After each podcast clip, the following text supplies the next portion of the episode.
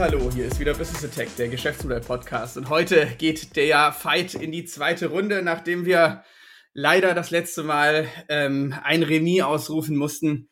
Heute geht's wieder in die Zukunft und äh, wir versuchen eben diese zu ergründen mit unserem informierten Bauchgefühl. Bigger, better, bolder. Jonas, hallo.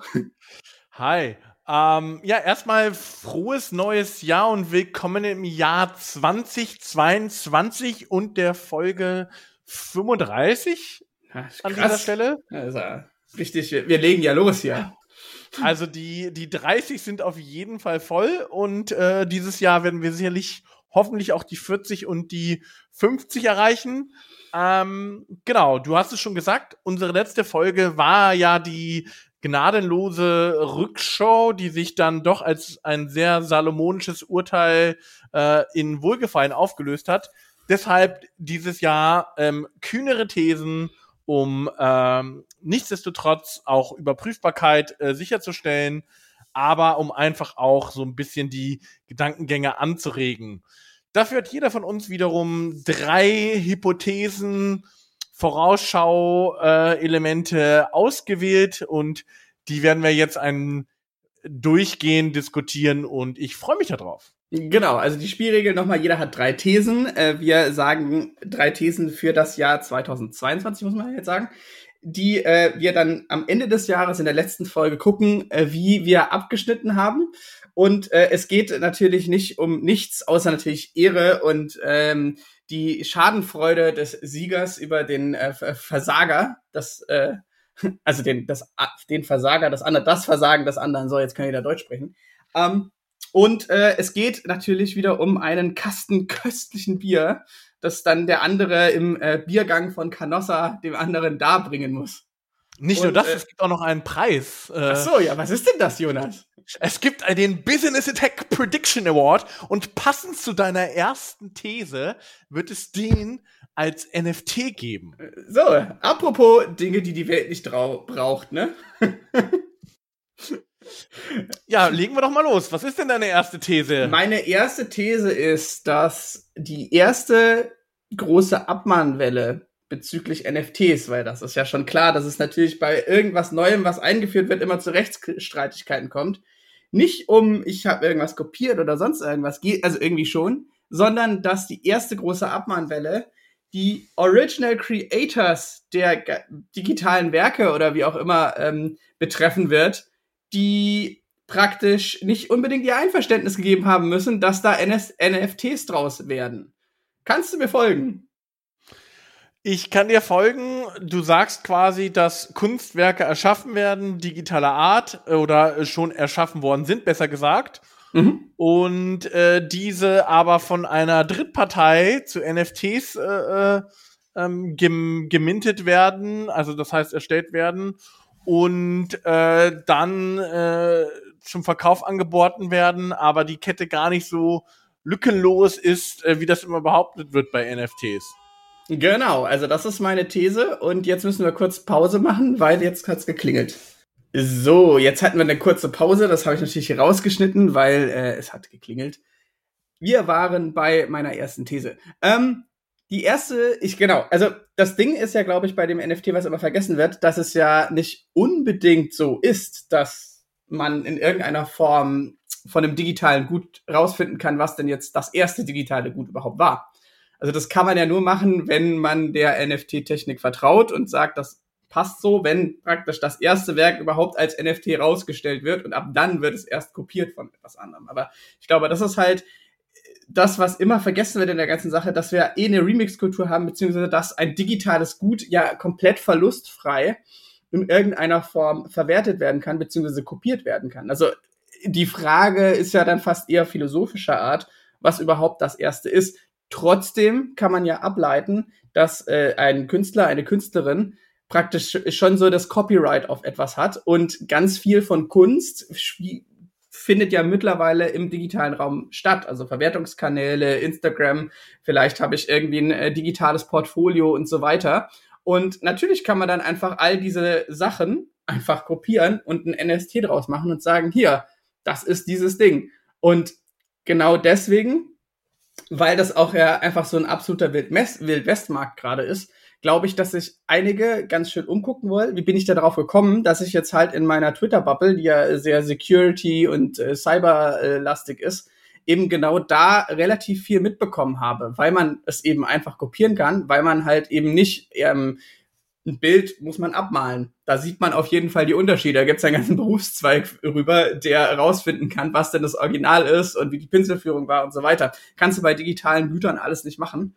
Und äh, es wird sehr interessant zu sehen, ähm, wie die äh, ganzen Crypto Bros äh, darauf reagieren, weil da muss man dann schon, ähm, also zumindest ein paar äh, Hirnwindungen ähm, aktivieren, um äh, das Ganze dann in irgendeiner Form zu rechtfertigen. Was, was meinst du dazu? Ja, ich sehe das auch so. Ähm, allerdings, also man muss ja auch sagen, trotzdem hat ja den NFTs für Künstlerinnen die, diverse Vorteile, weil zum Beispiel es ja möglich ist, beim NFT auch am Weiterverkauf weiter zu verdienen. Ähm, Beispiel, wenn ich jetzt ein Kunstwerk äh, verkaufe, dann habe ich es verkauft und dann verdiene ich, also dann habe ich ja nicht die Möglichkeit, noch in der weiteren Kette in irgendeiner Form ähm, daran Geld zu verdienen oder sozusagen Abgaben dafür zu kassieren. Und das ist ja beim NFT möglich. Also wenn NFT weiterverkauft wird, dann kann sich das trotzdem immer wieder über den, kann das immer wieder zurückgeführt werden, quasi auf den Ursprung. Ja, also das heißt, zum Zeitpunkt der NFT-Erstellung kann man auch definieren, ob zum Beispiel ein gewisser Prozentsatz äh, beim Weiterverkauf weiterhin relevant sehr, werden soll. Deswegen gibt es da schon einen gewissen Incentive für Künstlerinnen auch daran teilzunehmen. Ähm, was natürlich trotzdem diese ganzen Probleme der Kopierbarkeit und Co. Äh, nicht ausschließt. Ähm, da wäre natürlich jetzt die Frage, ob die großen NFT-Plattformen so eine Art äh, Kuratierung vornehmen und das in irgendeiner Form äh, gegenchecken. Ich sehe das auch so, dass es wahrscheinlich dieses Jahr, äh, dass es noch, wie gesagt, immer noch so wild west ist, wie du das schon gesagt hast, dass äh, ähm, das wahrscheinlich erst kommt, wenn wirklich dann auch tatsächlich die ersten Gerichtsprozesse diesbezüglich angestoßen werden. Ja. Ja, also ich äh, würde dir so ein bisschen widersprechen, weil du hast halt eine andere Währung auf dem ganzen Kunstmarkt. Der ganze Kunstmarkt ist ja eh so, äh, sag ich mal, teilweise interessant, weil es ja im Endeffekt eh nur von Erwartungen lebt oder halt von Leuten, die Kunst mögen aber halt auch, wenn man das äh, investmentmäßig angeht, dann geht es ja darum, wie steigt die Reputation und so weiter. Und dann ist ja schon was wie öffentliche Versteigerung jetzt ja auch nicht unbedingt was anderes. Und wenn ein ähm, aber da, wo siehst du da den sorry, aber wo siehst du da den Unterschied zu einer äh, NFT-Börse, wenn du dir für ein, irgendwie so ein Board Ape den heute für einen Ether kaufst, dann gehst du dann auch davon aus, dass die Erwartungshaltung, dass es eine Wertsteigerung gibt für diesen äh, Board Ape in Zukunft gibt, dass dieses Kunstwerk oder wie auch immer man es nennt, diese, diese, diese, diese erste Originalität äh, ähm, belohnt wird und im Wert steigt. Also das ist für mich. Ich würde einen Unterschied.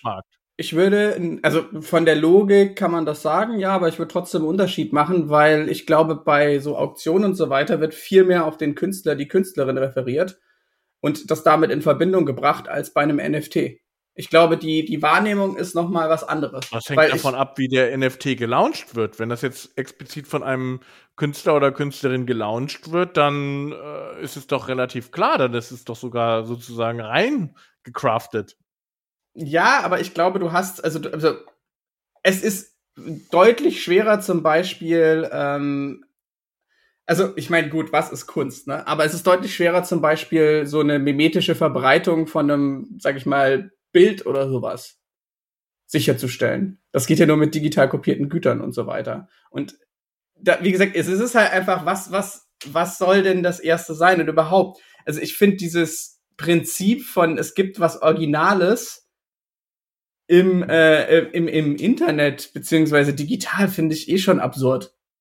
Weil es gibt nichts Originales. Es gibt nur Remix after Remix after Remix, weil ich es eben weil es einer der Aber dann, dann, dann stellt ja die, die Grundfesten von Urheberrecht in Frage.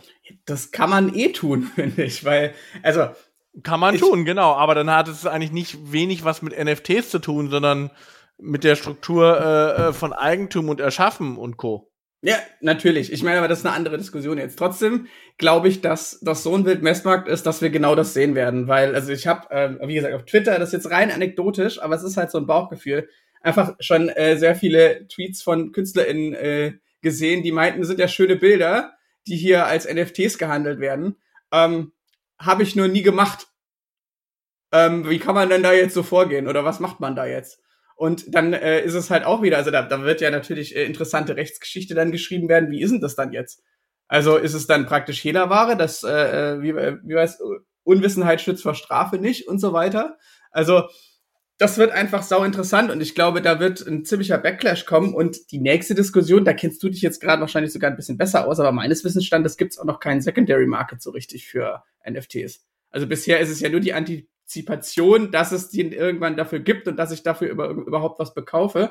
Die ersten Börsen, die jetzt online sind, äh, gibt's halt irgendwie keine KäuferInnen so für diese. Also was? Drei Millionen Leute auf der Coinbase NFT-Warteliste, ähm, OpenSea mit über 1,6 Millionen äh, Kunden. Also äh, Aber das kann ich jetzt in keinster Weise unterstreichen. Werden die Sachen äh, denn schon weiter keinen Markt gibt. Werden ha? die Sachen schon weiterverkauft? Ähm, das ist ja das, das gibt es schon, ja. Klar, genau. auch das gibt natürlich, klar. Ähm, das ist sogar, du, du siehst sogar zu, praktisch OpenSea funktioniert sogar so. Du siehst immer äh, quasi den Wert, ähm, du hast etwas gekauft und dann siehst du im Wert, ob du es weiterverkaufen kannst. Ja, es ist richtig, wenn das, äh, also deswegen hat sich jetzt zum Beispiel Eminem gerade irgendwie eingekauft für eine Million oder sowas. Das war ja schon auf dem Secondary Market. Doch, doch. Also ähm, also das, also das, der, das Interesse ist definitiv da und es gibt auch einen großen äh, Käufermarkt. Wie gesagt, diese Waitlists, äh, die gehen in die Millionen. Ne? Also da, da, da gibt es tatsächlich, also das sehe ich schon so. Die Frage ist halt tatsächlich genau, ähm, ob, ähm, also wie, wie, wie original ist es. Deswegen finde ich ja deine These auch nicht falsch, aber also das ist, also den Markt gibt es gerade auf jeden Fall. Ja, deswegen, äh, okay, das war mir nicht bewusst, da hatte ich anderes mitbekommen, aber ich meine, natürlich, ein Gesamtüberblick ist gerade schwer darüber zu haben, wenn man nicht komplett drin ist. Ja, dafür, vor allen Dingen ähm, war das vor einem Monat noch anders. Ja, dafür interessiert es mich aber auch äh, einfach nicht genug, muss ich sagen. Beziehungsweise ist es halt einfach, äh, ich glaube da nicht so ganz dran. Also vielleicht liege ich da falsch mit dem Gesamturteil, aber äh, am, am meisten Spaß habe ich ja gerade von den äh, von den ganzen Tweets, die im Endeffekt Blockchain Bros erklären, was, was sie da eigentlich gerade beschreiben. So. Ja, und dann, dann könnte man einen, einen Film machen, der komplett unabhängig von den großen Studios ist und das komplette, die komplette Kette über sein eigenes Werk haben und dann schreibt einfach unten drunter jemand, äh, meinst du einen Indie-Film? also, es ist, also ich glaube, da sind wir auch wieder bei der Analogie, ne, es ist ein Gold Rush ohne Ende. Äh, es gab auch den Artikel, den du mir geschickt hast von Moxie, also dem Gründer von Signal, der eigentlich mal so rausgearbeitet hat, dass die Technik an sich ja vielleicht ganz sicher ist, aber die ganzen Zugriffspunkte auf die Technik, also die Blockchain, einfach ähm, zumindest interessante Einfallstore gerade bieten. äh, also ich glaube da, ich glaube da nicht dran und da bin ich, also zumindest von der Security-Seite gefühlt auch nicht alleine. Ja, wie gesagt, äh, da, das, das Schönste, was ich da halt fand, ist, wenn die ganzen Leute herausfinden und auf ihre NFT-Plattformen gegangen sind und dann herausfinden, dass sie kein NFT gekauft haben, sondern nur einen Link zu einem NFT. Willst du das ganz kurz in zwei Worten erklären, weil ansonsten sind die People, glaube ich, lost? Ähm, ja, also es ist im Prinzip ja so, dass wenn du in irgendeiner Form ein NFT erwirbst, dann liegt der ja auf der Black, äh, Blockchain. Auf ja, der Blockchain. Also, genau. Es gibt ja unterschiedliche äh, Blockchains. Häufig ist es natürlich dann die Ethereum äh, Blockchain. Und das reicht ja nicht, wenn es irgendwo einen Block gibt, der dir quasi gehört auf der Ethereum Blockchain, sondern du musst ja in irgendeiner Form auch äh, darauf zugreifen können, damit du das, ähm, damit du das in irgendeiner Form äh, ja auch dir anschauen kannst, zum Beispiel dein, dein JPEG, was du erworben hast. Und dazu, und das ist, ähm, gibt es dann selber äh, äh, quasi eine Art Indexierung äh, der, der, der Blockchain über Etherscan oder auch über zum Beispiel OpenSea, jetzt diese NFT-Plattform. damit du aus deiner Wallet quasi auf die Ethereum Zugre äh, Blockchain zugreifen kannst. So. Und das ist ja tatsächlich dann das Interessante, dass diese Plattformen ähm, praktisch das dann nicht hart reinforken in die Ethereum, sondern sagen nur, hier, das ist dieser Link, den hast du erworben und dann kannst du, der verweist quasi auf den konkreten Block in der Ethereum Blockchain. Und das, äh, und die Verifizierung läuft tatsächlich über diese API, also über diese Schnittstelle, ähm, die in der Wallet, die sagt, okay, ich verweise drauf. Und das wirklich äh, schockierende war eigentlich daran, dass diese Links ähm, quasi veränderbar sind. Was? Links sind veränderbar? oh, nein, das, also das hätte ja niemand. Ja, also, also, ich habe mir natürlich dann jetzt auch mich ein bisschen reingenördet. Auch dafür gibt es natürlich schon Lösungen. Ne? Es gibt auch die Möglichkeit, äh, Links äh, zu hashen. Es gibt natürlich auch jetzt auf der Blockchain wieder ein anderes Projekt, was quasi den Zugriff da drauf dann auch wieder kryptografiert. Ja, das gibt es schon aber ich sag mal aus, äh, wie auch immer, aus Gründen der Pragmatismus oder Dummheit, ich würde eher sagen Dummheit, ist das zumindest aktuell noch nicht äh, in die größeren äh, Plattformen integriert. So bedeutet aber, du hast zwar theoretisch ein Eigentumsrecht auf diesen NFT erworben, wenn aber dieser Link sich ändert oder dieser Link oder sowas ungültig wird oder du gegen irgendeine Policy äh, äh, verstoßen hast dieser Plattform, ähm, zum Beispiel weil der irgendwie keine Ahnung ganz viele ähm, Penis-NFTs äh, gemintet hast und die aufgrund des amerikanischen Rechts irgendwie als anstößig oder so empfunden werden, dann ähm, kann es unter Umständen sein, dass du zwar de facto in der NFT, äh, äh, also ein NFT besitzt auf der Ethereum Blockchain, aber der Link nicht mehr funktioniert. Das heißt, du kannst nicht mehr darauf verweisen, was das Ganze natürlich dann sehr absurd führt. Ja, das auf jeden Fall. Also und vor allem, es ist halt im Ende, es ist einfach ja, es ist ein Goldrausch gerade. Das heißt, äh, wenn man nicht äh, eh schon äh, von Anfang an mit dabei war, sollte man es eh gerade lassen. Und das ist einfach auch eine interessante Community da. Ich finde das alles. Ja, also. gibt es ja ganz schöne Analogien auch. Das ist Goldrausch, ja, im Prinzip auch wie bei den Influencern vor ein paar Jahren oder so. Aber auch da wird es ja wieder nur die Top 5% oder die Top 2% äh, der Projekte geben, die tatsächlich lukrativ sind. Es wird unglaublich viele Firmen geben, die jetzt meinen, irgendwie NFTs rauszugeben, die dann aber keinerlei Relevanz besitzen, komplett äh, vor sich rumdümpeln. Äh, also, weil ich, wenn ich jetzt schon keine Relevanz besitze, warum sollte ich dann plötzlich, wenn ich ein NFT auflege, Relevanz besitzen? Also das, das finde ich, finde ich immer das Interessante dabei, dass es natürlich nicht damit getan ist, jetzt einfach nur äh, in irgendeiner Form ein Gut in irgendeiner Form anders darzustellen, sondern ich muss mir gucken, wie werde ich relevant. Ja. Das auf jeden Fall. Also, aber wie gesagt, wir, es wird auf jeden Fall auf der Front, glaube ich, nicht langweilig dieses Jahr. Wir werden sehen, wie sich das Ganze entwickelt und ob es die Shitshow wird, von der ich ausgehe, dass sie teilweise wird. Ähm, also ich meine, ja, ist ja jetzt auch schon, also die, die Verteilung von NFTs und wer die kauft, ist einfach so absurd auch wieder, weil es einfach so wenige sind, die da das dann haben im Endeffekt. Also wie gesagt, ich glaube nicht, dass es nachhaltig ist, aber da kann man dann drüber streiten, beziehungsweise da kann man dann einfach sehen, wer recht hat. Wie will ich denn meine These eigentlich, um darauf wieder zurückzukommen? Ne? Wir sagen ja immer Messbarkeit wichtigstes und A und O. Wie will ich denn das Ganze ähm, praktisch messen? Es geht um mindestens fünf also verschiedene Zeitungsberichte über größere Prozesse in Europa und USA. Das heißt natürlich nicht, dass ich einfach eine DPA-Meldung habe, die von fünf Zeitungen ähm, ähm, aufgegriffen wird und umgeschrieben wird, sondern es geht um wirklich fünf verschiedene Prozesse. Und ich finde, das ist äh, auf jeden Fall messbar und äh, da werden wir sehen, ob ich, ob ich recht habe, dass ähm, äh, vielleicht äh, äh, ich äh, doch gar kein so Recht auf ein NFT habe, weil es nur kopiert wurde. Hm. Irgendwie muss ich den äh, NFT äh, dann ja auch bezahlen. Mhm. Und ähm, da gibt's ja unterschiedliche Möglichkeiten, äh, das zu tun. Unter anderem oder nicht unter anderem, meistens erfolgt das natürlich dann über eine Wallet, in der ich irgendeiner Form äh, eine Kryptowährung ähm, hinterlegt habe und äh, das dann dadurch dann direkter Transfer zwischen der Wallet ähm, und dem äh, einer anderen Wallet stattfindet und dann über die Blockchain abgewickelt wird. Das hat, je nachdem, welche äh, äh, Blockchain verwendet hat und so auch gewisse Transaktionskosten. Ethereum ist zum Beispiel extrem teuer, ja, also überhaupt nicht zu empfehlen, sowas darüber abzuwickeln. aber es gibt natürlich äh, andere Möglichkeiten. Und ähm, das führt ja auch ein bisschen dazu, dass man da ja natürlich, das ist ja so, sozusagen so auch der, der, der Ursprung von, von, von, von, von Krypto, dass man äh, da quasi diese Austauschbeziehung organisieren kann. So. Und meine erste These ist, dass es in 2020 die erste relevante dezentrale äh, äh, Finanz-App-Wallet gibt für direkte äh, Peer-to-Peer, also Peer-to-Peer, also Nutzerin zu Nutzerin Geldzahlung, ähnlich wie wir das auch kennen, PayPal, Geldsenden-Funktion.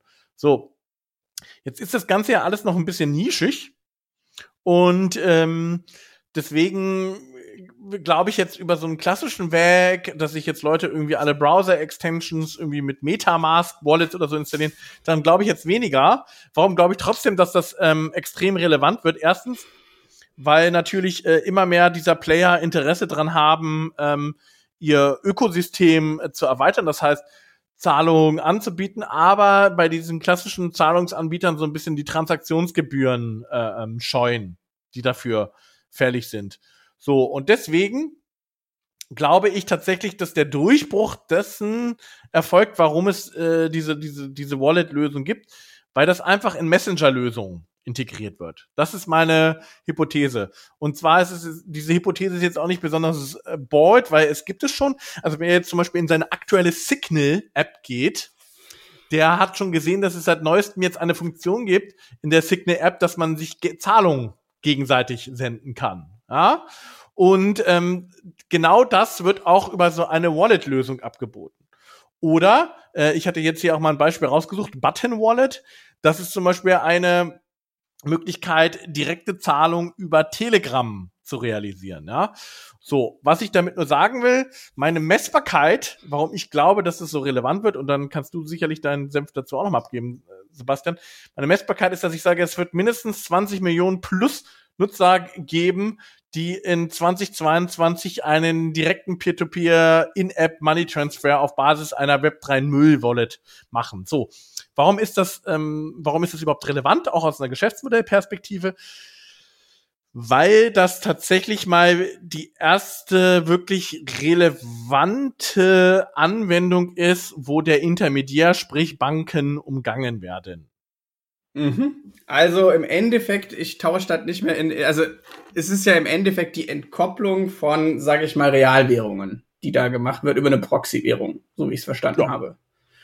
Okay. Und äh, ja, das ist ein interessantes Konzept. Also auch der Signal-Schritt ist höchst umstritten in der Szene, so wie ich es mitbekomme. Also äh, da habe ich jetzt schon die ersten so, okay, und ich deinstalliere hiermit Signal, weil es anscheinend auch da ich, da bin ich jetzt wirklich viel zu weit weg von der Materie, weil das sind dann immer ziemliche Fachdiskussionen, weil es da anscheinend Angriffspunkte gibt. Ich weiß auch nicht, ob der Schritt bleibt. Er macht in jedem Fall irgendwie für Signal Sinn.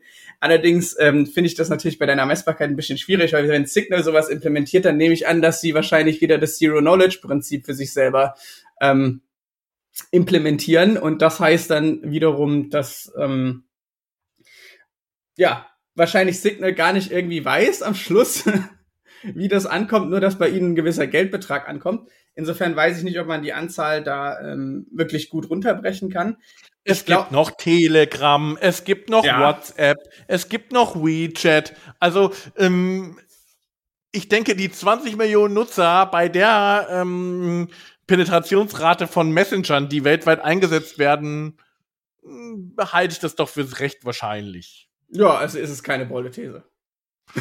es ist insofern eine Beutethese, weil ähm, es ja so ein bisschen ähm, davon weggeht, also es, es, es, es gab ja mal diese These zu diesen Meta-Apps, ne? Also das so WeChat und Co., was es ja schon in, in China ist, ne? Ähm, und ich sage halt, ähm, dass praktisch zum ersten Mal tatsächlich es keinen realen Bezug dann mehr gibt zu einer zu, zu einer echten ähm, Währung und das wäre schon ziemlich revolutionär. Ja, aber wie gesagt, also ich glaube, es könnte schon sein, aber ich glaube halt einfach, also an eins glaube ich nicht, nämlich dass äh, die Finanzämter dieser Welt nicht sagen, alles was darüber läuft, ist äh, zu besteuern. Also Und ich glaube halt, deswegen weiß ja, werden ja, das ist ja wie eine Überweisung.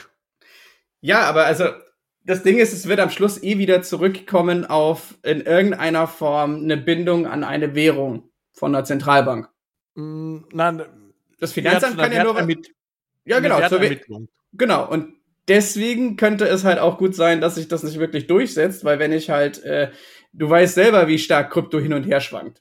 Und deswegen äh, kann es halt einfach sein, wenn dann die ersten auf einmal eine massive Steuerrückzahlung bekommen, weil halt in dem Jahr, keine Ahnung, wo auch immer das drauf aufgebaut ist, aber halt Krypto ein Allzeithoch hatte und dann halt einfach, obwohl ich zum Beispiel nur mein Guthaben in meiner Wallet hin und her geschoben habe, also nie den Transfer ins Echtgeld gemacht habe, dass dann trotzdem eine Steuernachzahlung äh, kommt und so weiter. Also ja, auch glaub, dafür gibt's natürlich technische Lösungen schon. Das sind sogenannte Stablecoins, äh, die im ähm, eben nicht so stark schwanken, sondern direkt quasi sich zum Beispiel an den Dollar gebunden sind. Das gibt es schon. Also, wie gesagt, ähm, wer sich wirklich Gedanken machen muss, ist tatsächlich PayPal. Also ich, ich sehe auch nicht, dass es jetzt ähm, kurzfristig jetzt Banken oder sowas äh, tatsächlich äh, tangieren wird, aber wenn ich bei Mastercard, Visa Card wäre und bei PayPal, dann würde ich mir wirklich Gedanken machen, weil das ist die einzige Möglichkeit, die wirklich relevant zu sidetracken, außer natürlich, äh, was natürlich noch viel relevanter wäre, Google oder Apple würden ihre eigenen äh, Wallets machen, ne? Ja, äh, also gut, das könnte ich mir bei Apple dann schon wie, also könnte ich mir bei Apple noch, also wenn Apple es macht, dann machen sie es ja wieder unter so Pseudodatenschutz, aber halt wahrscheinlich besser als Google. Aber ja, also ja, ich kann es mir schon vorstellen, aber ich glaube halt, dass also die größte Hürde ist ja, glaube ich, dass man es nicht, also wie zeigt man es an? Weil mein Referenzwert ist ja trotzdem immer die Währung, die ich habe. Also zeigt man es dann trotzdem mit Dollar, Euro oder Yen an in der Kann App? Kann man machen. Oder Kann ist es halt, genau, weil das ist, weil wenn das einfach im Endeffekt nur daran gebunden ist, dann kann ich mir vorstellen, dass es klappt. Weil dann ist es im Endeffekt dem Nutzer, der Nutzerin egal. Aber die Leute wollen nicht anfangen, einen Rechner rein. Also das sind jetzt irgendwie drei Signal Coin oder drei Telegrams. Und äh, mhm. dann heißt es, die sind zum aktuellen Tagespreis irgendwie so und so viel wert. Das wird nicht funktionieren. Dann ist es halt weiterhin eine Nischenanwendung für Leute, die sich eh damit beschäftigen. Wenn es einfach nur sind so und so viel Dollar, Rubel, was weiß ich, das ist ja immer noch der Referenzwert, den die NutzerInnen haben. Genau. Ich ja auch. Also es, und, und es wird dir auch wahrscheinlich nur relevant funktionieren und, und, und das wird leider in 2020 oder was heißt leider, das ist jetzt erstmal wertneutral, nicht passieren ist, ähm, relativ unwahrscheinlich, dass ähm, irgendwie ähm, Läden oder so das dann auch als Währung akzeptieren werden. Ja, also glaube ich, außer paar, die paar Nerd-Cafés, die das dann eh schon machen, das wird nicht mhm. passieren. Also ich meine, das ist ja, wir hatten ja selber schon auch. Aber für, di für digitale Assets vielleicht schon. Für digitale Assets könnte ich mir vorstellen. Aber wie gesagt, trotzdem ist ja, ja wieder, du willst nicht anfangen zu rechnen. Du willst diese Hürde nicht gehen. Das ist ja einfach, du willst es einfach so, also wenn das automatisch gemacht wird und es im Endeffekt dir dann egal ist und es einfach keinen Unterschied zu normalen Geldgeschäften hat, dann könnte sich's durchsetzen. Aber sobald irgendein Schritt drin ist, wo du sagen musst, jetzt Auszug für Finanzamt anfordern und das muss dir hingeschickt werden und dann musst du das irgendwie einreichen und irgendeinen, dann wird sich's nicht durchsetzen. Also da bin aber ich. Das, also das kann man ja aber äh, weitestgehend so automatisieren in der Wallet. Also da sehe ich jetzt, da, da sehe ich jetzt erstmal kein Problem. Die ganzen Informationen äh, liegen vor. Ähm, da geht's ja tatsächlich einfach nur darum, du könntest ja auch PayPal oder sowas integrieren. Da geht's ja nur einfach darum, dass es, ähm, dass es äh, günstiger ist, weil du praktisch dazwischen, also du musst schon äh, natürlich die Blockchain-Infrastruktur in irgendeiner Form, die musst du ja schon aufrechterhalten und es ist wahrscheinlich dann auch nicht ganz instant. Also, äh, weil es ja dann doch also, weil du ja schon dann auch immer wieder, also du zumindest so eine, eine Minute oder sowas könnte ich mir vorstellen, dass es ein bisschen langsamer ist. Natürlich trotzdem immer noch schneller als jede Überweisung, äh, außer Sofortüberweisung. Ähm, aber äh, dass es halt äh, deutlich günstiger ist oder gar keine Gebühr kostet. Und deshalb äh, Nutzer das durchaus gerne nutzen, um zum Beispiel, wenn sie aus der Kneipe rausgehen, ihre, ähm, ihre, ähm, ja, zum Beispiel ihren Abend aufzuteilen oder sowas. Also es, ich halte es auf jeden Fall für, ein, für einen relevanten Use Case und ich, ich glaube, durch Messenger-Apps ähm, wird das Ganze auch Mainstream-tauglicher. Ja, das auf jeden Fall. Also es ist halt die Frage, zum Beispiel bei Signal, sobald halt der Staat in irgendeiner Form rein will und einfach sagt, hm, hier, äh, das geht aber so nicht, dann wird es bei Signal auch wieder rausfliegen im Zweifelsfall. Weißt ja, du? klar.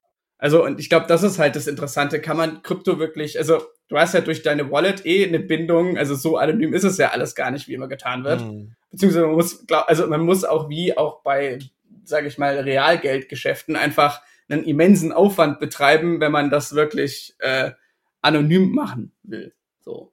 Und ja, also es ist einfach, es passiert viel und man muss es jetzt auch nicht irgendwie verteufeln. Wie gesagt, das Grundproblem bei den ganzen ähm, Krypto-Coins oder halt Kryptowährungen ist halt trotzdem auch immer noch ne, der, äh, der Energieeinsatz, der in irgendeiner Form von meinen ge, äh, ge, ge, ge, verbraucht werden muss. Und das, ja, glaube ich, wird bei äh, Proof of Stake, ja. Genau, und ich glaube, dass, wenn man da jetzt keine langfristige Lösung für findet, dann wird das dem das Genick brechen. Und halt, wie gesagt, also keine Zentralbank, kein Staat der Welt findet es erstmal cool, wenn ich hier eine äh, Gegenwährung äh, baue. Da vielleicht mein Punkt, genau um das zu sehen, dass es tatsächlich ja dann auch schon die Gegenbewegung gibt. Zum Beispiel wird jetzt in WeChat kommt jetzt der digitale Yuan. Mhm. Äh, und das ist natürlich ganz klar von der Zentralbank hinausgegeben. Äh, äh, Europa wollte ja auch den digitalen Euro einführen, haben sie jetzt noch nicht geschafft. Ähm, äh, europäische Digitalprojekte sind fast so effizient wie äh, deutsche Digitalprojekte, aber ähm, genau, aber wenn die nicht rechtzeitig damit kommen, dann wird sowas halt eine Zwischenlösung sein, sag ich mal. Genau. Gut. Gut. Ich müsste ja dann auch in meiner, ähm, die Frage ist ja zum Beispiel, ob so neue Player ähm, dann zum Beispiel in so Taxi-Apps ähm, ähm, Bezahlung, also vielleicht kann ich dann, kann ich ja da mit Kryptowährungen äh, bezahlen. Nee, also, aber Auto, also, also Zugtickets sind eher interessant, weil ich bin dran. ja, dann. Genau, also meine dritte These ist, ähm, wir sehen ja, also was wir ja immer wieder haben hier drin, ist das Thema Automatisierung und Autonomie in irgendeiner Form, was ja teilweise mit einhergeht und teilweise einfach nur Elektrifizierung von bestehenden Prozessen ist. Ähm, fürs Thema Autonomie gibt's ja ziemlich viel Hype-Gebabbel und ziemlich viel äh, äh, gebrochene Versprechen, sage ich jetzt mal so. Trotzdem glaube ich, dass es jetzt so weit ist, dass wir jetzt langsam wirklich die Integration von autonomen Systemen in Regelsysteme sehen. Was meine ich damit? Es gibt ja ähm, eins der großen Probleme, die zum Beispiel beim autonomen Fahren ist, ist, man muss ja weiterhin mit, sage ich mal, ähm, so unvorhersehbaren Teil VerkehrsteilnehmerInnen ähm, agieren wie äh, menschliche Fahrer und so weiter. Und im Stadtverkehr ist auch eher blöd. Wenn wir nur ein Verkehrssystem hatten, was auch in der Stadt ist, relativ geregelt ist und wo die Eingriffsmöglichkeiten, die passieren können, relativ gering sind, nämlich Züge und Straßenbahnen. Allerdings Straßenbahnen auch da wieder weg, bin ich, habe ich wieder Autofahrer und AutofahrerInnen. Deswegen sage ich, es wird in diesem Jahr in einem existierenden europäischen Verkehrssystem die erste Vollautomatisierung von Zügen geben. Es gibt ja schon autonome Zugsysteme. Das ist meistens dann, wenn sie komplett neu gebaut werden, gerade kann man das gleich einsetzen. Aber der Punkt ist eigentlich eher, dass ich ja aktuell immer gewachsene Strukturen habe und einfach gewachsene Organisationen, die ja auch meistens Verdrängung, also Beharrungskräfte haben, sage ich mal. Und warum sollten Lokführer und Lokführerinnen oder halt die Zugführer und Zugführerinnen, wie auch immer die konkrete Be ähm, Bezeichnung da jetzt ist, warum sollten die denn ihren eigenen Job obsolet machen? Das ist ja immer die große Frage, die bei Autonomie immer so ein bisschen vergessen wird. Ich sag aber trotzdem, wir werden es jetzt sehen, dass die ersten Zugstrecken, das wird ziemlich sicher erstmal in so diesen, wir machen eine Versuchsstudie oder es ist eine Linie, die äh, da probiert wird. Wir werden das sehen, dass es einfach aufgrund der Kostenvorteile, die ich habe, nämlich äh, kann ich streiken, kann ich krank werden, kann ich ausfallen. Da kann vielleicht zum Beispiel sowas wie die äh, Pandemie als Begründung ganz gut reinkommen. Das werden wir sehen, dass eben eine Linie oder in irgendeiner Form ein Teilabschnitt komplett ähm, automatisiert wird, weil das ist rein technisch kein großes Hexenwerk mehr. Das gibt's schon und das kann auch schon gemacht werden. Zum Beispiel die Notfallsysteme, die sind praktisch teilweise schon so. Und das ja, ist mein. Es muss natürlich noch eine Verkehrsleitzentrale, muss es ja schon in irgendeiner Form noch geben, ne? Ja, ja, klar. Also du wirst ja, wie gesagt, das ist ja, du kannst ja nur einen vollautonomen Betrieb von so einem Gesamtsystem gerade machen, wenn du es neu einführst. Es wird auch immer eine, eine Verkehrsleitzentrale geben. Irgendwie muss ich ja das ganze Ding noch überwachen und steuern. Aber da sitzt halt dann vorne kein, keiner mehr drin, der da äh, automatisch Gas gibt und nicht. Und ähm, genau. Und wo glaubst du in Europa hältst du das für am realistischsten? wenn ich drüber nachdenke, würde ich rein vom Bauchgefühl her, also in den USA, wenn halt was Neues gebaut wird, oder vielleicht könnte ich mir vorstellen, ich würde irgendwie auf Finnland oder sowas tippen. Hm. Sowas in die Richtung. Vielleicht, also. Malmö.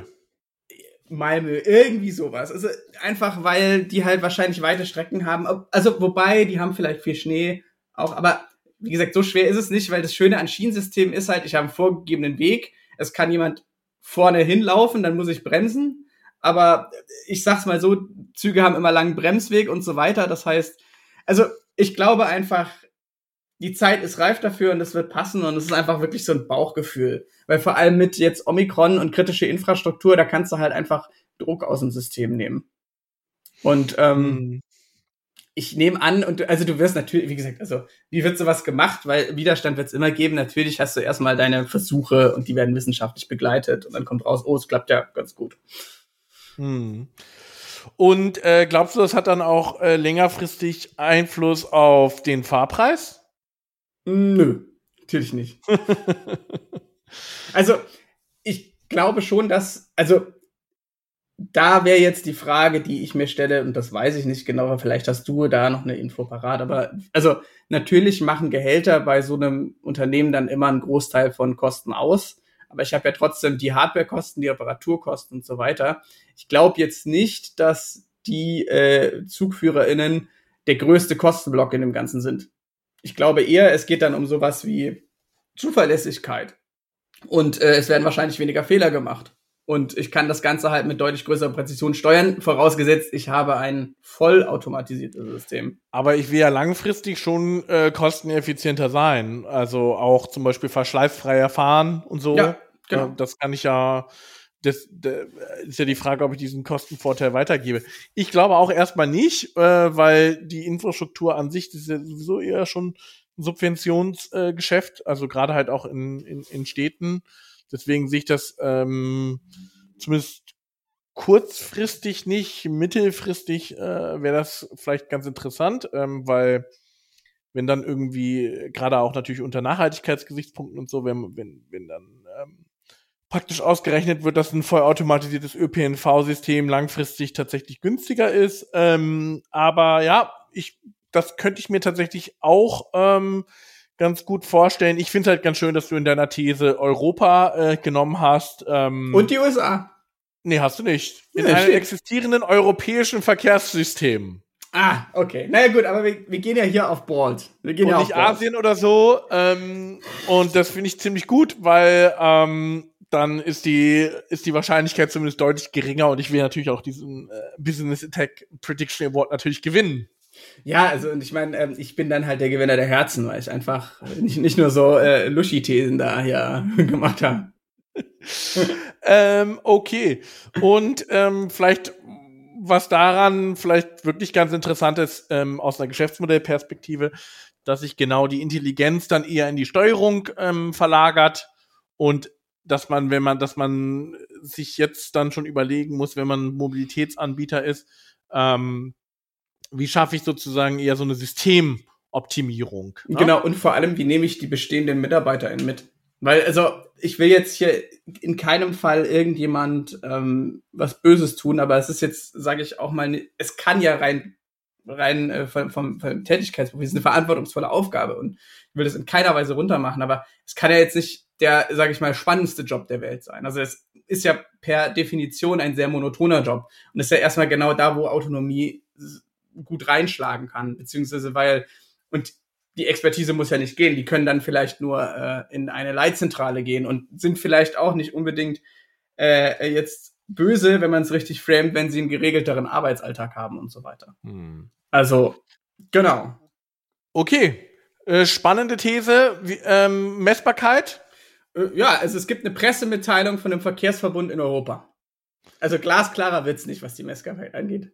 Okay, alles klar. Und wie ähm, wirst du dir dann so ein Google Alert setzen oder wie machst du das? Oder ich werde am Ende, ich, ich werde mir das vornehmen, es vergessen und am Ende des Jahres äh, googeln. Na, zum Glück haben wir sowas wie ähm, ähm, äh, Suchmaschinen, die dann zumindest sowas indizieren. Ja. Ja. Ähm, okay. Ja, apropos Autonomie. Ähm, es gibt ja nicht nur die Autonomie in Verkehrssystemen, sondern natürlich gibt es auch die individuelle Mobilität und die Autonomie. Und das Versprechen der sämtlichen Automobilindustrie, der neuen Player in der Automobilindustrie, war ja immer das Versprechen der Roboter-Taxis, ja wir erinnern uns an die absurden Bewertungen von Uber. Die sind ja alle nur darauf zurückzuführen, dass wir irgendwann autonome Roboterflotten in den Innenstädten haben und ganz viel Kosten bei den Fahrern eingespart werden. 24-7 die autonomen Robotertaxis laufen. Und das seit und zwei Jahren. ganz grandioser Business Case wird. Ja, also es, es wurde immerhin geraced damit, ja. Es hat, äh, hat seinen Zweck erfüllt.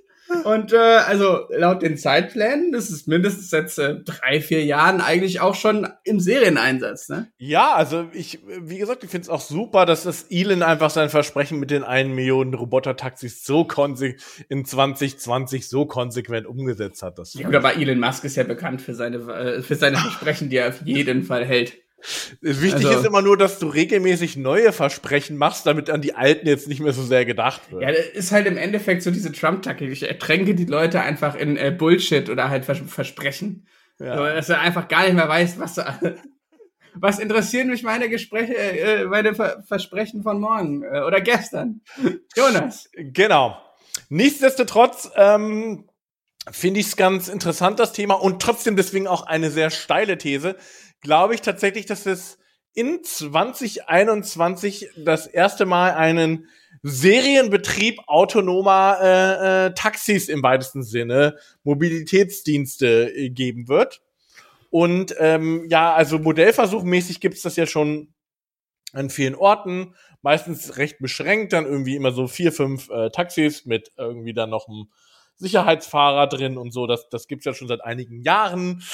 Da sind wir ja auch immer noch im Bereich irgendwie Level 3, Level 4, Auto Autonomie maximal.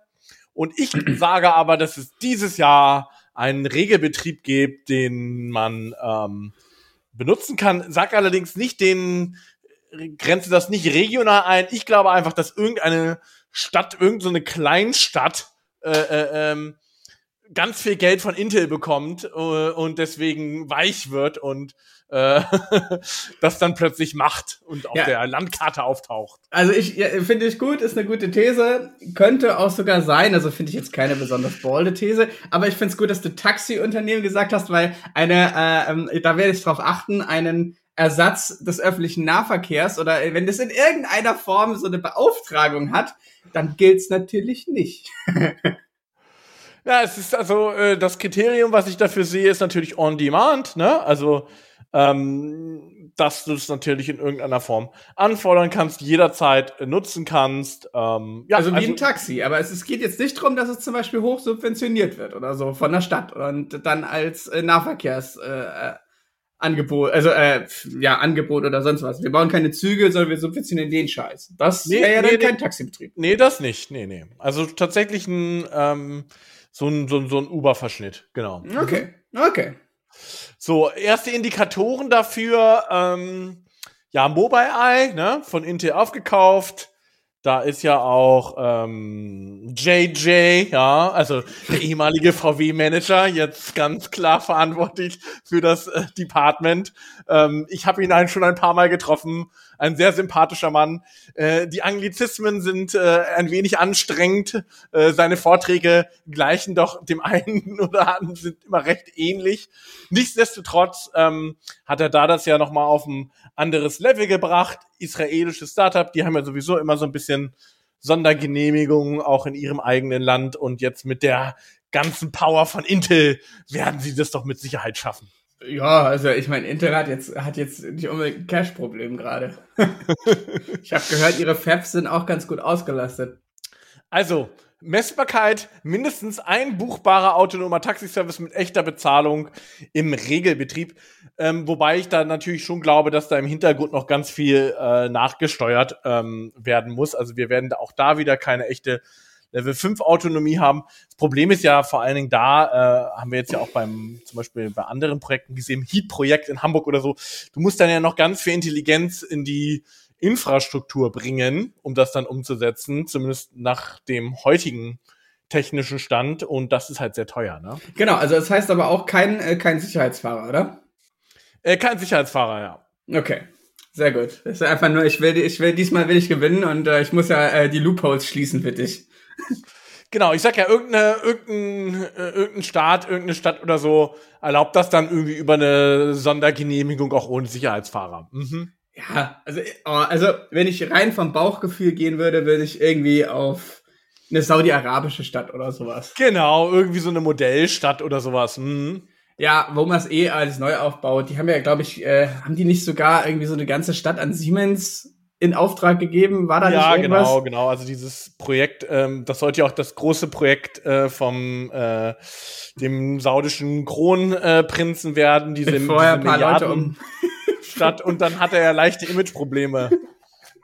Ja, ich weiß auch nicht mehr warum. Wie das. Also, er hat doch eher eine schlechte PR-Agentur. Ja, ja gut, man, man, soll, man soll jetzt ja. nicht unbedingt Witze drüber machen. Ich meine, das ist schon eine sehr äh, krasse Geschichte mit dem Khashoggi gewesen.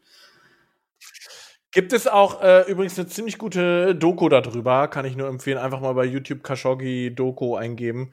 Kann ich nur empfehlen, ist ähm, wirklich interessant. Ja, also ich weiß jetzt auch nicht so sehr, was wir jetzt groß noch über die These sprechen sollen, weil sie ist, sie ist gut und so, aber es ist halt einfach, also wir haben jetzt, glaube ich, schon auch im Laufe des Podcasts oft genug über Autonomie und so gesprochen. Ich kann da natürlich äh, ohne Ende drüber reden, das ist jetzt nicht das Problem. Aber äh, fällt dir da noch irgendwas zu ein? Also ich meine, Business Model relativ klar on demand oder halt eine Subscription, die dann teurer ist oder mit einem klassischen niedrigeren Preis? Nö, das ist eigentlich, jetzt kann man halt diese typische ähm, Level-Diskussion führen, die immer geführt wird im technischen Kontext, irgendwelche Edge-Cases diskutieren, ähm, kann natürlich diskutieren, wie wirklich Adaptionsszenarien und sowas ausgehen, aber das ist jetzt nicht Teil dieses Podcasts. Insofern ähm, gehen wir doch einfach mal gleich zur nächsten These. Ja, äh, Jonas, du und ich, wir sind ja äh, Zocker von Herzen. Das sieht man ja auch in unserem kleinen Wettbewerb hier, ne? Mhm. Also, äh, wir wollen ja immer gewinnen, du noch viel mehr als ich, weil ich habe weniger Ego-Probleme. Aber äh, das, das, selber zu, sich, das selber für sich zu claimen, ist also, immer ganz schwierig. Ich, eine Umfrage von N äh, mit N1 äh, mit Teilnehmer mir hat ergeben, meine These stimmt. Mhm. Vollumfänglich. Ja. Äh, ähm, genau, aber eins hätten wir beide gern und das ist eine Next-Gen-Konsole, ne? Hm. Next Gen. Mhm. Also eigentlich nur Current Gen mittlerweile, aber halt einfach eine PlayStation 5 oder eine Xbox Series X heißt die? Genau. Ja, genau. Also natürlich, die coolen Kids wollen nur eine PlayStation. Und äh, du wirst auch drüber umspringen, weil die ähm, äh, das bessere Ökosystem hat. Ich weiß, der Game Pass ist auch da drin, aber es gibt auch einfach einen Computer, wo man den benutzen kann. Ja, Sony hat jetzt vor allen Dingen eine, äh, ihr neues VR-System dafür vorgestellt auf der CS. Ja. Anyhow, darüber wollen wir jetzt nicht reden, weil da gibt es, glaube ich, andere Podcasts, die das deutlich besser machen. Ähm, das Ding ist einfach nur, wir haben ja gerade die Situation, dass man die einfach nicht bekommt. Also seit über einem Jahr gibt's die jetzt. Und im Endeffekt ist die immer nur überall, also zumindest im europäischen und US-amerikanischen Markt komplett ausverkauft. Es gibt mittlerweile äh, für jedes Land eigentlich Twitter-Bots, wo automatisch äh, ähm, gescraped wird, äh, welcher Online-Shop gerade irgendwas in, ähm, ähm, äh, in Stock hat oder wo man bald was kaufen könnte. Und die sind dann wirklich innerhalb von Sekunden ausverkauft. Also der Bedarf ist riesig da. Das hat natürlich auch mit der weltweiten Chip-Krise und der ganzen äh, Halbleiterkrise so ein bisschen zu tun. Da haben wir auch schon drüber gesprochen. Weil man bekommt hier einfach für vergleichsweise wenig Geld eine sehr kompetente Spieleplattform. Aber es ist trotzdem Vor allem bei den aktuellen Grafikkartenpreisen. Ja, die sind also total absurd. Also eine äh, aktuelle Konsole kostet 500 Euro. Äh, eine, sage ich mal, vergleichbare Grafikkarte, die ich habe, so eine 380 oder sowas, die liegt bei 1300 Euro. Also es ist, es ist völlig absurd. Der Markt ist komplett, komplett kaputt. Wo ist Christian Lindner, wenn man ihn mal braucht? Da macht er wieder nix. Ja, ja. Immer nur vom Markt labern und wenn er da ist, ist halt auch scheiße. Aber Ja, also erstmal erstmal natürlich kleine Gegenrede von meiner Seite. Ähm, die Verkaufszahlen sind ähnlich wie bei der PlayStation. Das wollte ich äh, doch gerade sagen, du, du mhm. Lappen. Also der allgemeine Bedarf ist natürlich höher geworden. Und genau, der Markt ist halt größer geworden, weil das sehen wir hier. Und meine These ist halt, das wird sich auch dieses Jahr nicht ändern. Weil, und das ist der, der, der große Unterschied, ist, dass halt, dass die ganzen Konsolen wurden halt bisher immer ähm, vor allem im japanischen, äh, also am Anfang vor allem im japanischen, äh, amerikanischen, also nordamerikanischen und europäischen Markt vertickert und waren die Hauptabsatzmärkte. Jetzt hat man halt bei gleicher Produktionsmenge, die ungefähr äh, so ist, hat man halt China noch dazu gemacht und äh, wo das Ganze wohl auch sehr gut ankommt und die Nachfrage da ist. Das heißt, prozentual bekommen die Märkte halt einfach weniger. Und also worauf ich mich ja dann auch noch freue, wenn irgendwie äh, ein vernünftiger, vernünftige Anwendung programmiert wird, dass man auch noch Crypto-Mining mit äh, Konsolen machen kann. Also ich glaube, weniger Konsolen kann es eh nicht geben. dann wird die Knappheit noch äh, drastischer. Ja, also wie gesagt, meine These, die ist jetzt äh, vielleicht ein bisschen langweilig, aber äh, eigentlich auch gar nicht, weil man hört immer nur, also auf allen Keynotes wurde jetzt gesagt, ab diesem Jahr geht das dann wieder. Und äh, wir tun ja natürlich unser Möglichstes, um diese Knappheit zu ähm, beseitigen. Ich glaube aber genau dadurch, dass man halt, und das ist ja eigentlich das Interessante aus einer Geschäftsmodellperspektive auch, dadurch, dass obwohl du gerade geopolitische, sage ich mal, Isolationsbewegungen von China siehst, die denen das ja gar nicht so also die ganze Corona-Krise jetzt gar nicht so ungelegen kommt, weil man halt im Endeffekt immer mehr sich auf Abschattung gehen kann, auf die eine Autarkie-Strategie fast sogar. Obwohl es westlichen Playern immer schwerer gemacht wird, oder halt japanischen Playern in dem Fall, ähm, ist es trotzdem noch so ein attraktiver Markt, dass er halt im Endeffekt auch wiederum äh, globale Distributionsprobleme ähm, einfach auslöst. Und mein äh, wie, wie messe ich diese These für dieses äh, ganze Ding? Also, naja, es wird weiterhin keine, Playsta äh, keine Playstations geben und äh, es wird weiterhin Twitter-Bots geben. Also ich meine, das ist eine relativ einfache, äh, äh, sag ich mal, Benchmark, wie man, also wenn die Medien-Coverage immer noch panisch davon berichtet, wo man denn jetzt eine PlayStation kaufen kann, dann äh, habe ich, äh, hab ich äh, diese These praktisch glorreich eingefahren. Aber was sind denn deine Gedanken zu dem ganzen Thema? Weil, also ich glaube, es ist halt echt ein guter Primer für Distributionsprobleme bei, sag ich mal, größer werdenden Märkten und äh, gleichbleibenden Produktionskapazitäten. Ne? Also erstmal ist natürlich gut, dass sich dann Cyberpunk mit dem Next-Gen-Update noch ein bisschen Zeit lassen kann. Ja, auf jeden Fall.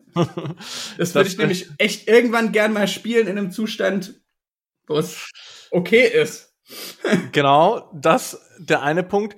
Der zweite Punkt, ja, also ähm, gerade Corona, aber auch schon davor, ja, die Trends haben ja schon zu einer deutlich höheren Anzahl an äh, Spielerinnen geführt weltweit. Also es gibt einfach mehr, mehr Zocker, es ist mehr Mainstream geworden.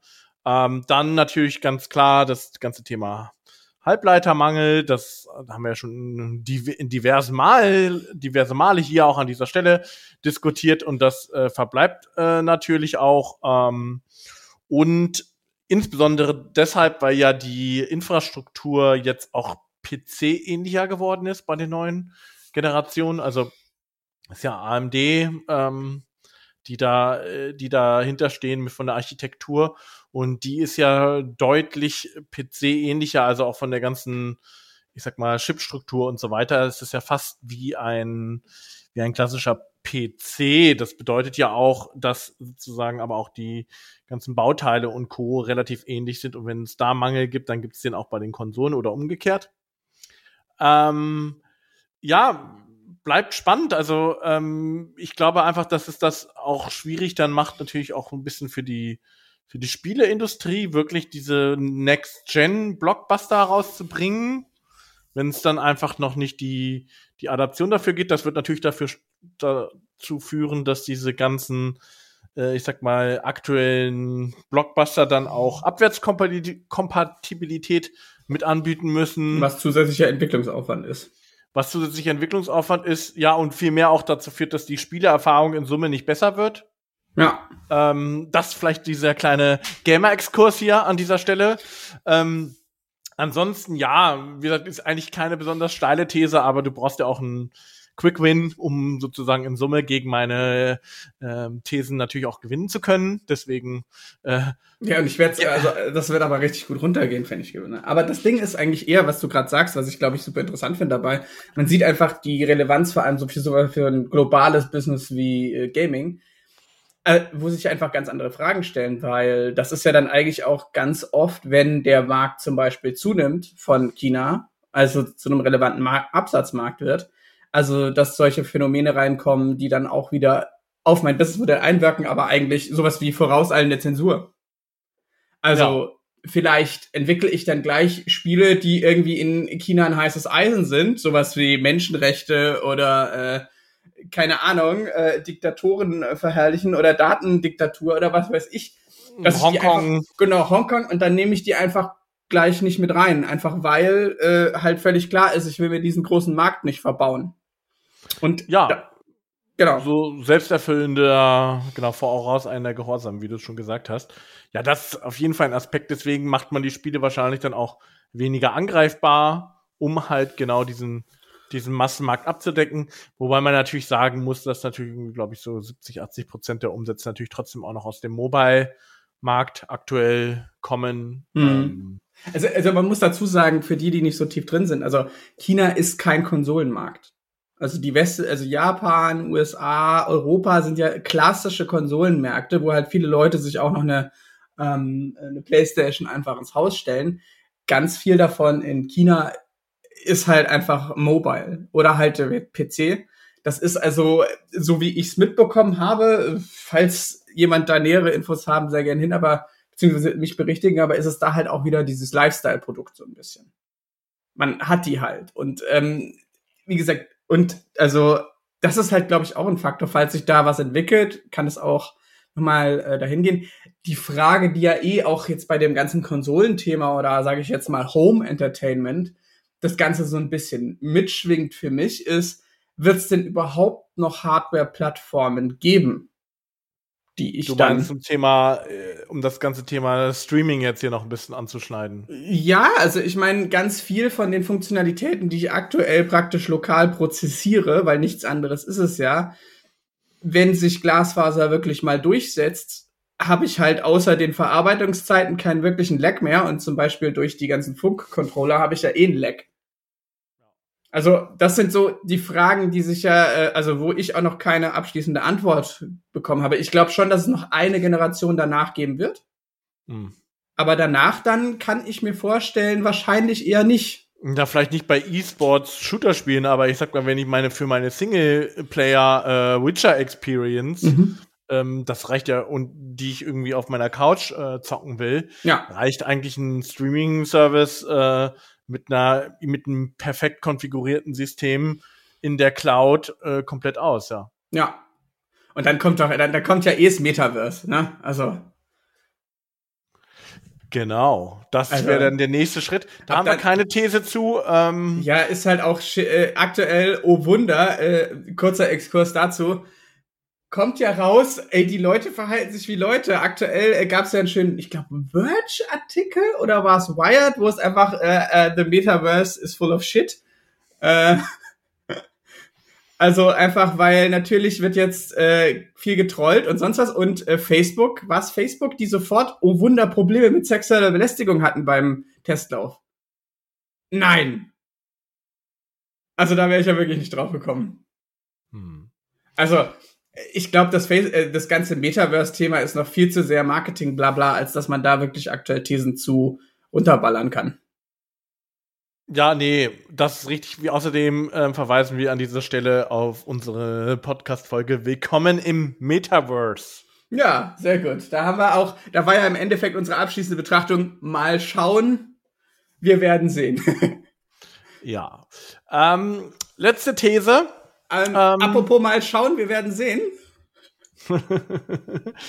Letzte These. Ähm, es gibt ja gerade unglaublichen Backslash ja auch gegen äh, soziale Netzwerke. Ähm, insbesondere deshalb, weil sie ja in irgendeiner Form sich monetarisieren müssen. Das tun sie in der Regel über werbefinanzierte Modelle.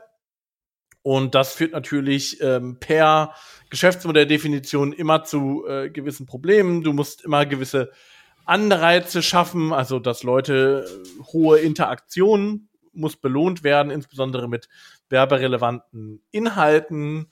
Das muss in irgendeiner Form, und wenn das ganze Vergütungsmodell auch noch ein Auktionsmodell dahinter ist, was es bei fast allen sozialen Plattformen ja ist, dann muss natürlich in irgendeiner Form äh, da, ja, also gibt es auch noch ganz viele Probleme, dass, dass man gar nicht genau weiß, wie funktioniert überhaupt diese Reichweite und so weiter.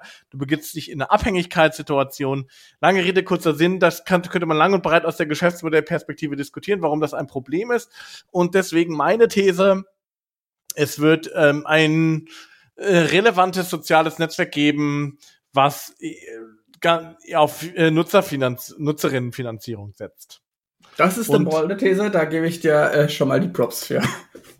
Ja, und das geht über sowas wie Patreon oder sowas hinaus, ähm, wo ich ja einzelne Content Creator unterstützen kann, sondern tatsächlich so eine Art Subscription Service. Äh, Twitter hat ja schon so erste Sachen unternommen mit Twitter Blue. Ähm, da gibt's ja dann das, wenn man jetzt im weitesten Sinne Tinder als soziales Netzwerk begreifen will, gibt es äh, Tinder Premium. Äh, ähm, also es gibt ja schon einige, äh, einige Netzwerke, die in diese Richtung gehen.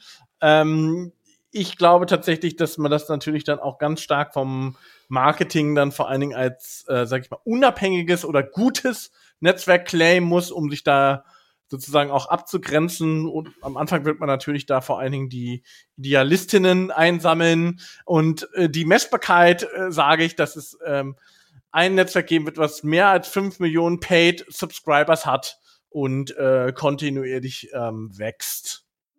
Okay, ja, also das klingt ja leider so, also gut kann ja so von beiden Richtungen sein, ne? Ja. Also äh, will, will ach so, also so, ah, okay. Was war deine äh, Messbarkeit nochmal?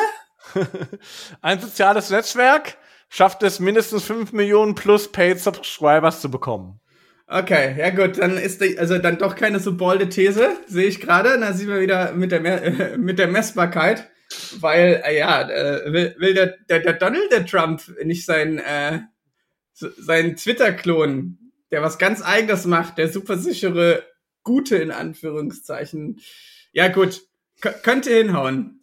Ja, ähm, Sie, äh, liebe Zuhörerinnen, können ja an dieser Stelle nicht unser Podcast-Pad sehen. Da habe ich ähm, Good auch ganz bewusst in Anführungsstrichen äh, gesetzt. Und ähm, ja, natürlich, also es kann natürlich auch sein, dass es da vor allen Dingen natürlich dann so ein bisschen Richtung dieses Freedom of Speech geht und so. Und bei uns äh, äh, kann man viel freier sein und bla bla bla. Wir sind nicht gesteuert von, von der Wall Street oder so. Das kann natürlich auch sein, dass es so ge geclaimed wird. Ähm, nichtsdestotrotz würde ich sagen, dass ich das ähm, doch für sehr, sehr äh, wahrscheinlich halte. Ähm, es wird tatsächlich mal ganz interessant, ob das funktioniert, so als Alternative. Ja, du brauchst halt die Netzwerkeffekte. Und mhm. ich weiß nicht, also das ist halt genau das Ding. Und ich meine zum Beispiel Twitter, ganz viel des Traffics sind, glaube ich, linke oder rechte Menschen, die sich wiederum über irgendjemand anderen aufregen. Und aber wenn du das halt in einem relativ geschlossenen, sage ich mal, System hast, dann weiß ich nicht, ob diese soziale Dynamik dann zustande kommt. Ich meine, klar, du siehst ja jetzt bei Telegram oder diesen sehr geschlossenen Gruppen, dass es trotzdem dazu führt und so eine Selbstbestätigung. Aber es, ich bin mir da unsicher, ob es dann zu so einer äh, Massen, also Breitenwirkung kommen kann. Und du brauchst halt, also im Grundsatz könnte ich mir schon vorstellen, dass ähm, sowas funktionieren könnte bei irgendwie einem Preispunkt von einem Euro pro Monat oder sowas. Also es ist ein sehr niedrigen Preispunkt, den sich jeder leisten kann. So. Mhm. Weil, also. Also ich würde mal sagen, dass ähm, du natürlich, vor allen Dingen, wenn du sowas machst, natürlich erstmal so ein paar in sich kaputte Mechanismen in irgendeiner Form. Also du musst, du müsstest dir sehr viel Gedanken darüber machen, wie du Moderation in so einem Netzwerk umsetzen willst. Also du, es gibt, es gibt ja ganz viele, sozusagen mal, ähm, das haben wir jetzt ja gelernt in den letzten 15 Jahren, äh, äh, es gibt ganz viel sozusagen Mechanismen, die innerhalb dieser sozialen Netzwerke stattfinden, die äh, zu ganz vielen gesellschaftlichen Problemen führen. Und äh, da müsste man sich erstmal ausreichend zu Gedanken machen, wie man sowas überhaupt organisieren will und was ist die was ist die Policy, wie wird damit umgegangen, gibt es dann Community Votes, welche Inhalte erlaubt sind und so weiter und so fort. Also könnte man ja sagen, bei Reddit funktioniert es teilweise auch sehr gut. Also ich meine, ja. Reddit, Reddit versucht sich ja jetzt auch zu monetarisieren, so ungefähr. Äh, ja, so mit Upvote und Downvote und sowas meinst du? Genau. Also ich meine, ich glaube schon, dass sowas, also es wird, glaube ich, nie gut möglich sein aber du kannst also, halt. Also perfekt auf keinen Fall. Ja. Dafür sind wir alles Menschen. Aber man könnte solche Sachen wie äh, Like-Buttons und sowas, also die ja im Endeffekt nur äh, nicht dafür da sind, damit man ist halt im Endeffekt sind diese Sachen ja alle da, damit man Messbarkeit von irgendwas hervorruft. Ja. Von Seite der äh, Werbenetzwerke. Und ich glaube, da, wenn man sowas nicht einführt, sondern zum Beispiel, also wahrscheinlich, wenn man nur positive Emotionen oder so zulässt und keine negativen, sowas in die Richtung. Da bin ich jetzt nicht irgendwie firm in der Empirie. Da gibt's andere Leute, die das wahrscheinlich deutlich besser beantworten können. Nein, also es gibt hundertprozentig Leute, die das deutlich besser beantworten können. So, also ist richtig ausgedrückt. Ähm, ich glaube, man könnte zumindest so die ganz großen Jauchegruben des Internets ein bisschen besser machen. Es geht halt einfach drum, ich glaube, das sieht man ja bei Signal da, dass, also wo wir uns, glaube ich, einig sind, das kann nur gehen, wenn die UX halt so gut ist, wie das vergleichbare Produkt, das Free ist. Ja, das, das zum einen und zum anderen, dass du, äh, dass das Geschäftsmodell dahinter halt auch klar abgegrenzt ist. Ne? Also das ist ja auch mit dieser Signal Foundation und so. Also da wird das ja auch versucht. Und da muss man das natürlich auch gucken, wie, wie, wie kommt man das hin? Also, dass es dann doch nicht wieder dieses, so ein, so ein Hybridsystem gibt, so ein Mischsystem gibt. Aber ich glaube schon, also gerade wenn man diesen Reichweitendruck so ein bisschen rausnimmt als Netzwerk, dann ähm, schafft einen das, sage ich mal, auf der, auf der Gestaltungsseite schon relativ viel Freiheit. Aber genau, was du gesagt hast, wenn der Netzwerkeffekt dann nicht erzeugt wird, dann ähm, bringt es alles nichts. Ja, das ist ja immer leider das Problem. Immer. Also das ist ja auch äh, ganz, also ich meine, das hatten wir ja selber schon, auch als wir bei äh, Kunden waren, die dann so meinten, ja, wir wollen, wir wollen ja, äh, wir wollen ja hier äh, eine Plattform werden. Mm. Und darum geht's ja im Endeffekt. Also ja, Henne-Ei-Problem. Ja, wie willst du, also du kannst ja selbst, also ich meine, Google hat es nicht geschafft, eine Plattform zu werden mit seinem sozialen Netzwerk. Also die, die sind halt an sich schon eine Plattform for itself und so weiter. Müssen wir jetzt nicht drüber reden, aber wenn Google einfach auch Probleme damit hat, ein soziales Netzwerk zu gründen. Dann ist es erstmal schon auch so eine, sage ich mal, so ein kleiner Mount Everest, ne? Naja, ich sag mal, wie gesagt, das könnte eher aus so einer idealistischen Perspektive funktionieren. Dann ist halt die Frage, äh, schaffst du es über die kritische Masse, ne? Also ist der, die idealistische Masse groß genug für eine kritische Masse, um dann den Netzwerkeffekt auszulösen. Das ist für mich dann vor allen Dingen die Ja, und ich glaube halt, es darf halt auch nicht zu idealistisch, also weißt du, das äh, idealistisch in eine Richtung ist halt das extremistisch in die andere Richtung so für viele Leute. Mhm. Also äh, weißt du, dann hast du, wir, wir machen uns jetzt hier, also nicht, nicht, dass ich das in irgendeiner Form gleichstellen will, weil, äh, weil dann bist du ganz schnell in so einer Hufeisentheorie, die ich einfach von tiefstem Herzen ablehne. Aber ähm, ich glaube halt, äh, wenn du das halt, wenn du auch, sage ich mal, den klassisch strukturkonservativen Menschen irgendwie dafür begeistern wirst, dann darfst du halt nicht zu viel mit, äh, äh, ja, irgendwie, wir retten die Welt und äh, wir sind hier, äh, weißt du, so in die Richtung gehen. Also auch da bist du halt wieder in so einem Zielkonflikt. Mm, na klar, also bist du, ähm, du hast dann wahrscheinlich dann so immer irgendwie so Tendenz zur Mitte, aber wie du ja schon gesagt hast, Zuspitzung, erzeugt mehr Aufmerksamkeit, also viel mehr. Das ist ja. Aber wie gesagt, das könnte man ja verhindern, wenn man sagt, man muss nicht unbedingt äh, Reichweite erzeugen, weil es eben, weil das eben nicht der Monetarisierungshebel ist. Also ich glaube, dass das, also dass es immer noch unterschätzt wird in der Diskussion, wie stark das grundlegende Geschäftsmodell dann auch äh, prägt, wie du mhm. so ein Netzwerk ausgestaltest. Wo ich mir, also Sachen, die ich mir theoretisch vorstellen könnte in dem Bereich zum Beispiel, wäre sowas wie Threema, die ja eh schon praktisch zahlen mhm. lassen. Und wenn man dann noch irgendwie eine Nutzeroberfläche sozusagen eine sehr äh, anonyme drauf klatscht, dann müsste Threema halt mehr Verbreitung haben. Aber so aus dem Ding könnte ich mir sowas vielleicht auch vorstellen, aus einem Messenger raus, die ja auch eigentlich, die müssen ja dann eigentlich nur den, den Reverse-Weg gehen, wie es damals zum Beispiel Facebook gemacht hat, wo ja immer die Chat-Funktion, Entschuldigung, dann so mit drin war, ne? Also. Ja, oder so, so Spezialnetzwerke. Wie hieß nochmal irgendwie dieses Studi-Netzwerk, wo die ganzen Studis immer drauf StudiVZ. Sind? Nein, nein, nein, nein, aktuelles. Ähm, ah. Keine Ahnung. Ja, ah. Also da, da sind wir leider zu, zu lange raus aus der Studinummer. ja, genau. Ähm, ja, ähm, an dieser Stelle werde ich äh, nächste Folge dann nochmal nach, ähm, ja. nachreichen. Gut, ähm, das waren doch schon mal sechs spannende Thesen. Ja, auf jeden Fall. Äh, dieses Jahr. Ähm, diesmal werde, diesmal hoffentlich kein Gleichstand. Ansonsten müssen wir uns wirklich, ansonsten müssen wir nur noch, aber ja gut, wir müssen es ja innerhalb eines Jahres probieren ja, können. Da müssen wir uns auf jeden Fall eine Schiedsrichterin einladen, die ähm, das dann bewertet, ne? Ja. Äh, und sagen, ähm, unentschieden ist nicht erlaubt. Oder wir werfen dann eine Münze. ähm, ja, das soll es an dieser Stelle erstmal gewesen sein. Wir werden ähm, tatsächlich in der letzten Folge in diesem Jahr, wie schon äh, besprochen, das Ganze überprüfen. Wir haben ja auch ähm, versucht, es in weitestgehenden Sinne auch messbar zu machen. Das ist ja auch noch mal immer wieder unser Hinweis, äh, wenn man Thesen aufstellt, macht sie gerne auch messbar. Das ist, gibt es ja auch ähm, wissenschaftliche Untersuchungen dazu, wenn man das regelmäßig macht, wird man auch besser in seinen Vorhersagen.